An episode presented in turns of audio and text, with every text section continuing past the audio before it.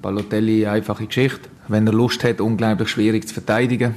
Wenn er keine Lust hat, verbringst du eher ein einen angenehmeren äh, Nachmittag. Der FCB-Trainer Alex Frey vor dem Spiel gegen Sion. Sion, der neu den Skandalstürmer Mario Balotelli unter Vertrag hat. Hallo im Penalty-Podcast. Mein Name ist Stefan Plattner. Der Basilisk Penalty Podcast. Präsentiert vom Shoppingcenter St. Jakob Park in Basel. Direkt unter dem Heiligen Rasen und mit über 50 Shops. Da findest du alles, was du brauchst. Die 26. Folge haben wir heute. Danke euch fürs immer wieder hören und wenn ihr uns auch schreibt, wie der FCB-Fan Silvio.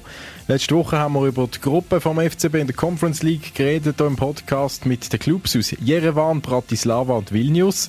Der Silvio, der schreibt uns dazu, ich finde die Gruppe super. Weiterkommen, noch mehr Spiel fürs Riesenkader, 3 Millionen nochmal beim Achtelfinale und dann fetten Gegner. Meistertitel ist eh weg mit IB ohne Doppelbelastung. Passt. Zweiter werden, gute Kampagne spielen und dann nächstes Jahr Champions League Quali versuchen. Danke an dieser Stelle an Silvio.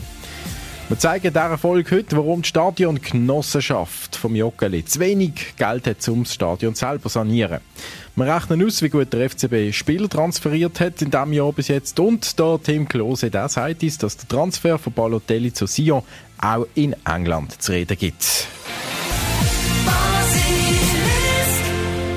Und ich darf auch heute wieder meinen Kollegen, der Stefan Gutknecht, begrüßen. Und äh, wir reden über das Transferfenster, das jetzt definitiv zu ist. Seit dieser Woche die letzten Spieler geholt und gegangen. Eigentlich schade. Also ich also den Deadline Day habe ich schon sehr, sehr cool gefunden. Wie viel da gegangen ist im internationalen Fußball. Wer noch Wahnsinn. auf der letzten Drucker gewechselt hat, ähm, muss zuerst immer so ein bisschen Überblick schaffen. Wird, okay, wer spielt jetzt bei welchem Verein? Ich meine, es hat wirklich namhafte Wechsel gegeben. Ähm, finde es immer so eine coole Zeit. Aber gerade auch für den Verein mal gut, wenn dann fertig ist. ja, und die Frage ist natürlich auch ein bisschen auftaucht noch, jetzt, wenn man wirklich den ganzen Aufwisch kann machen beim FC Basel, das werden wir jetzt machen.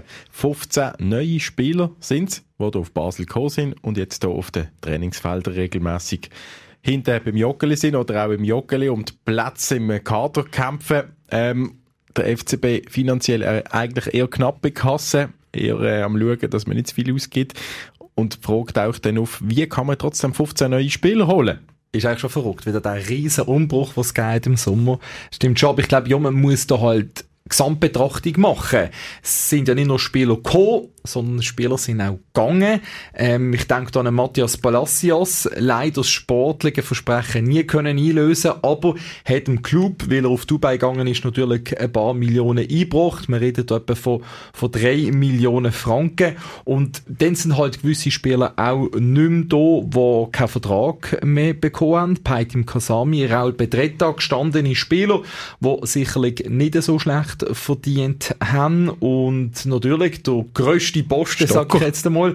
Ja, der Valentin Stocker, der Captain, dem sein Vertrag ähm, aufgelöst worden, ist natürlich auch auf der Payroll äh, weit oben gesehen. Das tut sicherlich, ich sage jetzt mal eben. Und das schenkt ein, wenn die nicht mehr gezahlt werden. Dann haben wir wieder Spielraum und natürlich auch noch das Forza.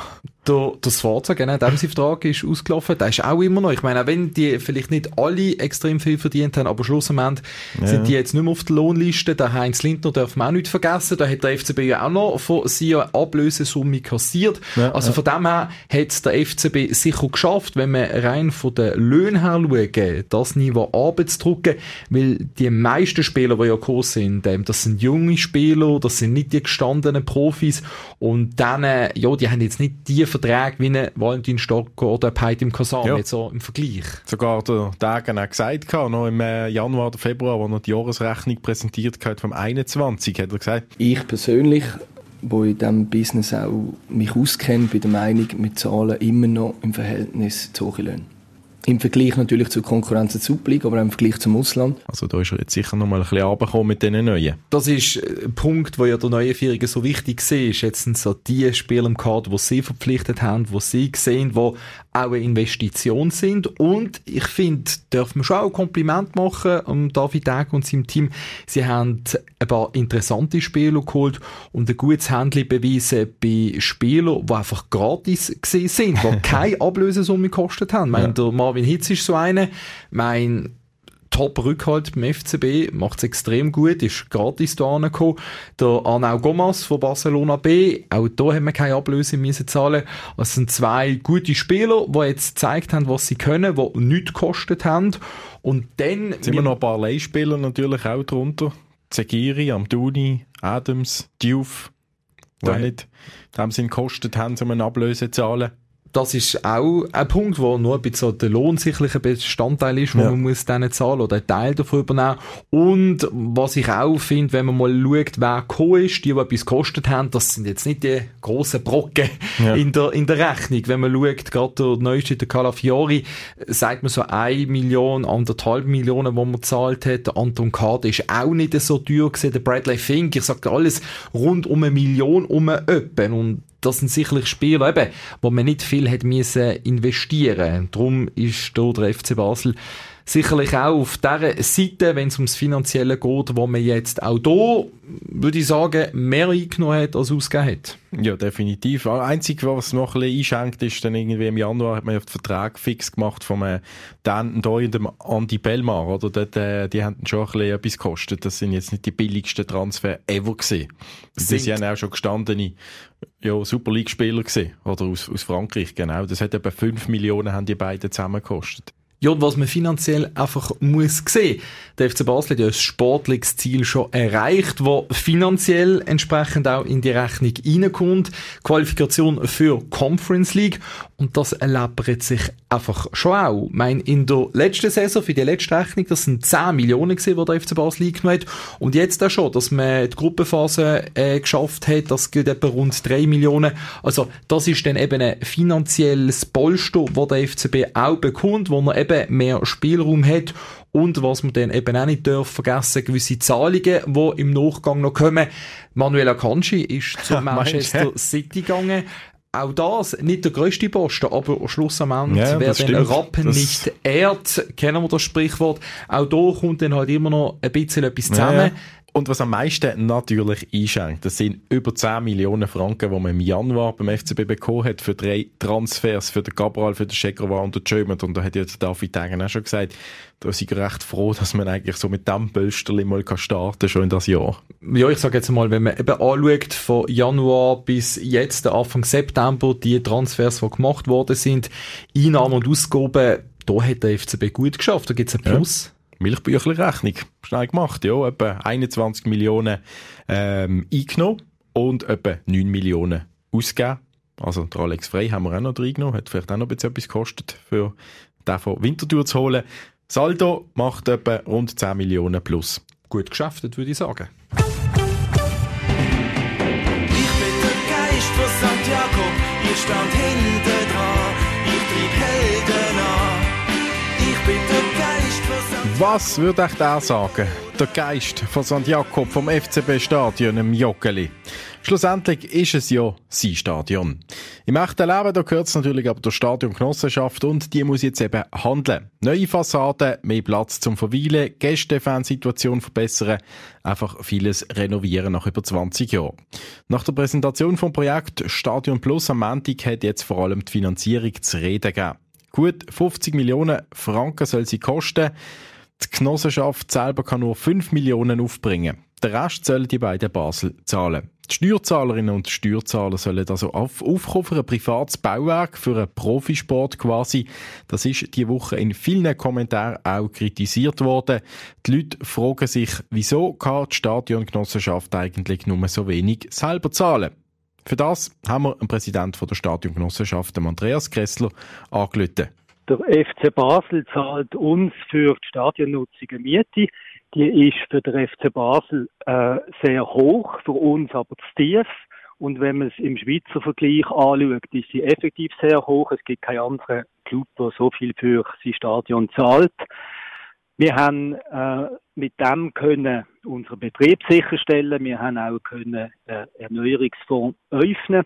Äh, aber der lenkt natürlich nicht für so eine äh, große Erneuerung, sondern wir haben viel investiert in, die letzten, in den letzten Jahren in Werterhaltung vom Stadion, das sind Haustechnikfragen und so weiter, äh, aber auch in Sicherheit, weil da natürlich immer wieder neue Normen können und äh, Erneuerung so zu finanzieren, wäre nicht realistisch.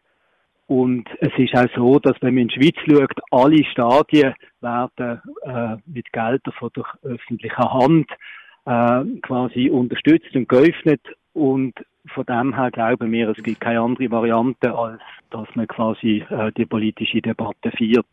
Der Andreas Kressler betont, dass man hier erst im Schritt vom Vorprojekt sei momentan. Die Politik sei jetzt gefragt. Für die Stadiongenossenschaft ist aber klar, warum auch die Bevölkerung etwas davon hat, wenn das Jockerleben mit Steuergeldern saniert wird. Mit dem Erneuerungsprojekt kommen wir natürlich auf einen ganz neuen Standard, der aktuell äh, gefordert ist.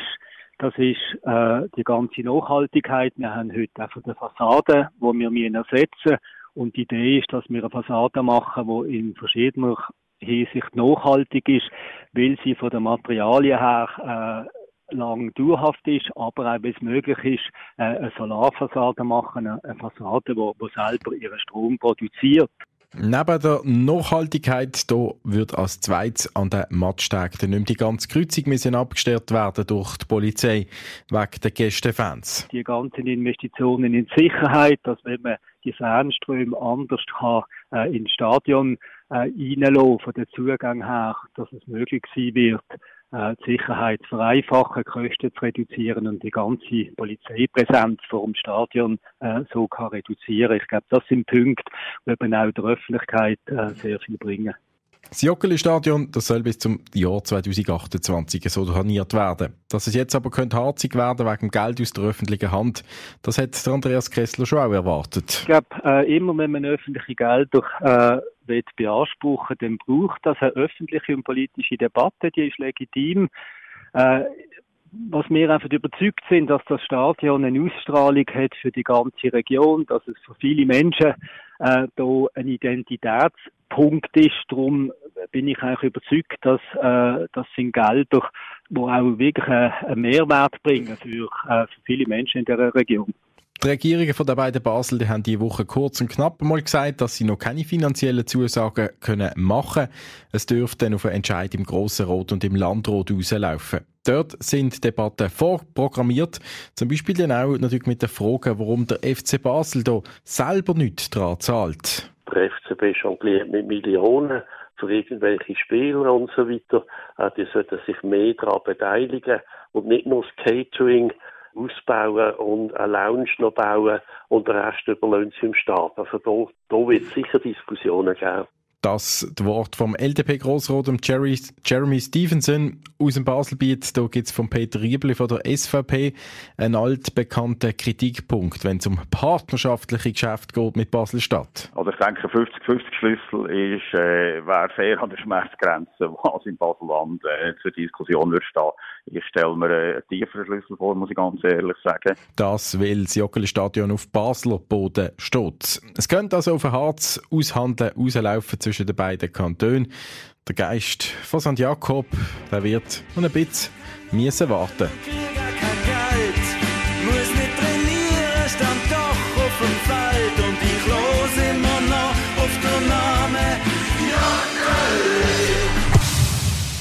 Und den Und natürlich verfolgt Fußballgeschehen in der Schweiz unter anderem der FC Basel auch weiterhin der FCB-Fan, der Tim Klose, gell Tim?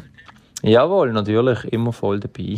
natürlich aus England verfolgst du das. Äh, du shootest dort immer noch profimässig ähm, bei Bristol City, aber im Moment shootest du glaube nicht so. Dein Knie macht das Problem. Ja, leider ähm, habe ich irgendetwas äh, in einem Spiel, das ich gespielt habe, äh, habe ich mir irgendwie etwas angeschlagen und seitdem äh, laufe ich ein bisschen komisch und äh, ich hoffe, es ist jetzt nicht schlimm, es ist jetzt trotzdem schon eine Woche und äh, leider bleibt der Schmerz, das müssen wir uns mal genauer anschauen und hoffen, dass das nicht äh, gravierendes ist. Du bist natürlich ein Altstar, oder? Das ist, äh, hat man immer wieder mal ein bisschen Bobos. Hoffen wir, dass es gleich wieder besser wird. Aber Altstar, das ist eben auch so ein bisschen das Thema diese Woche. Gerade in der Schweiz oder auch in England vielleicht, dass ein Mario Balotelli zu Sion geht. In der Schweiz hat man das in England auch registriert. Äh, tatsächlich, ja, das ist aufgenommen worden. Ähm, das ist natürlich etwas, was auch auf Instagram, auf den, auf den englischen Instagram äh, Stories aufgekommen ist und äh, finden alle äh, lustig, weil es ist, glaube ich, sein elfter Club, so viel ich weiß, in seiner Karriere. Und äh, ich freue mich natürlich für sie, dass sie das haben können ankriegen. Es ist irgendwie gestern nochmal ein crazy Transfer da gesehen und ich, äh, ja, ich bin, ich bin auch überrascht gewesen, dass das äh, funktioniert hat. Ja, meinst du, der kann jetzt der FCB abschießen oder bringt er noch etwas? Was, was hast du das Gefühl? Gut, er ist jetzt äh, in der Türkei gesehen, hat dort eigentlich relativ äh, eine ruhige Phase gehabt. Man hat jetzt nicht so viel von ihm gehört, aber er hat natürlich seine Goal geschossen, er hat jetzt aber weniger, also er ist weniger aufgefallen mit Skandal, sondern eher mit, mit schönen Goal, die er gemacht hat. Und wer weiß, wenn er natürlich das mitnimmt und, und dann in Sion äh, relativ gute Leistungen bringen kann, dann äh, kann er da, dem Club schon natürlich schon extrem helfen, weil er ist ein Spieler, der extrem viel Qualität hat. Aber das ist immer ein die Frage, wenn man jemanden so in die Schweiz holt, äh, was bringt das einem FC Sion? Klar, wenn er Goal macht, bringt es relativ viel, aber bringt es nicht auch einfach nur Schlagziele für Sion, für den, für den Constantin? Oh, es ist noch schwierig. Ich glaube, Sion hat, äh, hat keine schlechte Mannschaft dieses Jahr, muss ich ganz ehrlich sein. Äh, sie haben jetzt auch noch mal am letzten Tag haben sie noch mal gut zugegriffen. Mubanche noch. Äh, genau. Und ähm, jetzt muss man schauen, ob man das der, der zusammengewürfelte Haufen sozusagen zu einer Mannschaft formen kann. Und, und dann könnte, könnte Sion eine extreme Überraschung sein dieses Jahr. Hast du den Balotelli mal selber irgendwo angetroffen auf einem Spielfeld selber? Ähm, nein, leider nicht. Ich bin, glaube gerade auf England gekommen, wo er gegangen ist. Aber äh, nein, man kennt natürlich alle, alle Stories hier, man hört sie. Es wird, äh, es wird natürlich immer erzählt, was er gemacht hat. Und es ist schon ein spezieller Charakter. Und das kann einer Mannschaft natürlich gut tun, aber es kann auch hindern sein, wenn er natürlich wieder seine Eskapaden hat. Und ich weiß halt nicht, Sia zum Wohnen ist sicher, sicher jetzt nicht der, der, der tollste Ort, glaube ich, aber ähm, da, da, muss man ihn einfach bei Laune halten. Ja, der wird wahrscheinlich irgendeine Top-Schale bekommen, oberhalb von Sia noch. Genug Immobilien. Der geht irgendwie nach Montreux oder so wahrscheinlich. Weiss nicht. Ah, das ist am Genfersee Endo vielleicht. Hast ja. recht, richtig, ja. Und wenn du den FCB noch anschaust, ähm, haben drei Spiele jetzt in Serie gewonnen, dort in Basel. Ähm, 4-2 gegen Zürich, dann haben sie noch Qualifikation geschafft, gerade für die Conference League. Und wenn man sagt, vorher jetzt eben nicht gelernt, die Goalchancen, die nicht reingegangen sind, ähm, hast du das Gefühl gehabt, das ist jetzt wirklich die Handbremse gelöst durch die Quali für die Conference League? Ja, das kann natürlich schon äh, so ein Knopföffner sein. Und, und man hat jetzt gesehen, gegen Zürich haben sie wirklich sehr solid gespielt, finde ich. Ähm, obwohl ich finde, Zürich momentan ein bisschen im, im Loch ist. Aber wie wir dort damals gesagt haben, äh, auch, auch sie haben sich qualifiziert und es hat auch für sie, hat sicher auch für sie Aufluft gegeben. Und dann finde ich aber trotzdem stark, dass man dann so souverän eigentlich in Zürich gewinnt. Und ich glaube, wie gesagt, der, der Spielstil ist erkennbar. Äh, es ist noch ein bisschen gehadert an der Chancenauswertung. Und jetzt äh, treffen die Stürmer und, und, und Offensivspieler langsam. Und, und dann ist es natürlich extrem spannend. Äh, auch das Team, wo, wo relativ breit ist, wo, wo viele junge, spannende Spieler dabei sind. Und, und dann ist es natürlich toll, wenn, wenn dann das Zahnrädchen langsam ja, klicken tut. Danke vielmals, Tim, für die kurze Einschätzung. Wir lassen dich in die Behandlung von deinem Knie. Danke vielmals. Ich werde es genießen. Ciao. Immer für uns äh, am Ball sozusagen der Tim Klose, der da jede Woche bei uns im Podcast äh, seine Meinung und sein Senf zum FCB und dem Schweizer Fußball zugibt. Wenn auch ihr euren Senf mal loswerden und hier im Podcast äh, etwas sagen oder eure Meinung kundtun, könnt ihr das gerne machen. Schreibt uns am besten und am einfachsten via basilisk.ch. Der Penalty-Podcast von Basilisk. Jeden Freitag oben neu auf allen Podcast-Plattformen.